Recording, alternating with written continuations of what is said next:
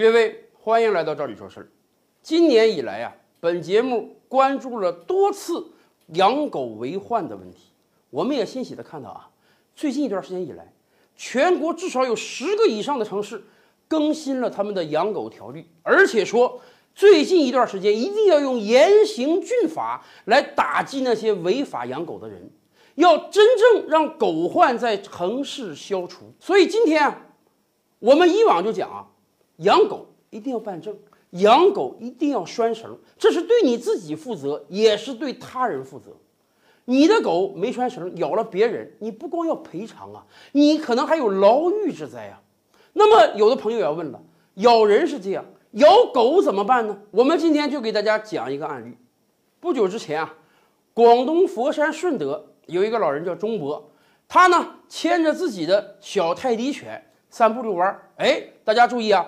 人家是一个规范养狗者，人家遛狗的时候，狗是拴绳的。结果很不巧，他遛狗的时候途经一户人家，那户人家的一条大狗从房门里穿了出来，两狗相见，自然要有一番搏杀。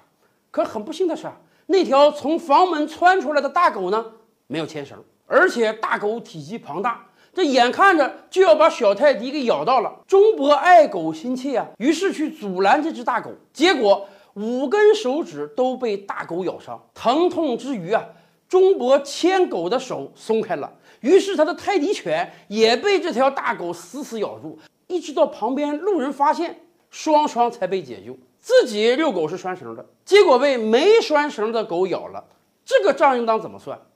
钟伯自然要找这个大狗的人家去讨说法，结果那家人说了，这不是我们的责任呐，这狗与狗两个畜生之间发生打斗，你非要上去，结果被狗咬了，这能怪我们吗？我们出于人道，顶多赔你二百块钱，赔二百，这能干吗？五根手指都被咬伤了，自己的小狗也被大狗咬伤了，所以呀，钟伯就到当地法院提起诉讼，而就在不久之前，当地法院有了裁决，裁决什么呢？当地法院裁决，养大狗这家人要赔偿钟伯的所有医疗费损失和误工损失。在法庭上啊，这个养大狗的家人也说了，这个钟伯啊，三不五时的就牵着他的小狗从我们家房门前溜过，我们警告过他多次了，他这个狗一来就汪汪叫，惹得我们家大狗不高兴，所以我们以前就跟他讲，你如果再过来，我们大狗窜出去咬你，我们可不负责啊。可是法官怎么讲的？法官的判定非常清楚，中博养狗，人家牵绳了，人家是合法的养狗，就受法律的保护。而你们家这只大狗，窜出房门之后，旁边一无主人，二没有牵绳，也就是说，这只大狗是一个放任自由的状态。在这个状态下，这只大狗给他人造成了损失，狗主人就要赔偿。这个判决好啊，简单明了，他非常清楚地告诉我们了。在养狗的问题上，拴绳和不拴绳就是有着严格不对等的地位的。你养狗，你拴绳，就相当于你买了一辆车，你拥有完全的合法手续，买了充足的保险，你上路，只要你合法依规驾驶，出现任何问题都不是你的责任。而你养狗不拴绳，你养狗不办证，你养狗不打疫苗，就相当于你买了一辆没有牌照的车。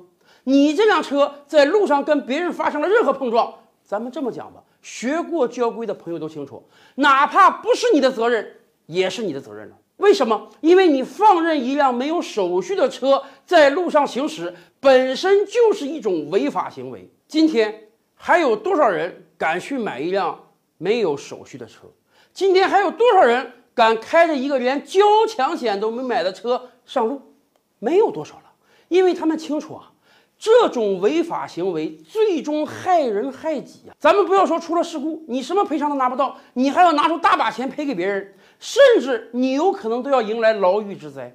而在养狗问题上呢，就是因为我们有的地方法律还不够明确，我们有的地方执法还不够严格，让很多人觉得，哎呀，我养个狗嘛，我不拴绳没关系啊，我们家狗很乖的，我们家狗不咬人的，我们家狗不会给他人造成损失的。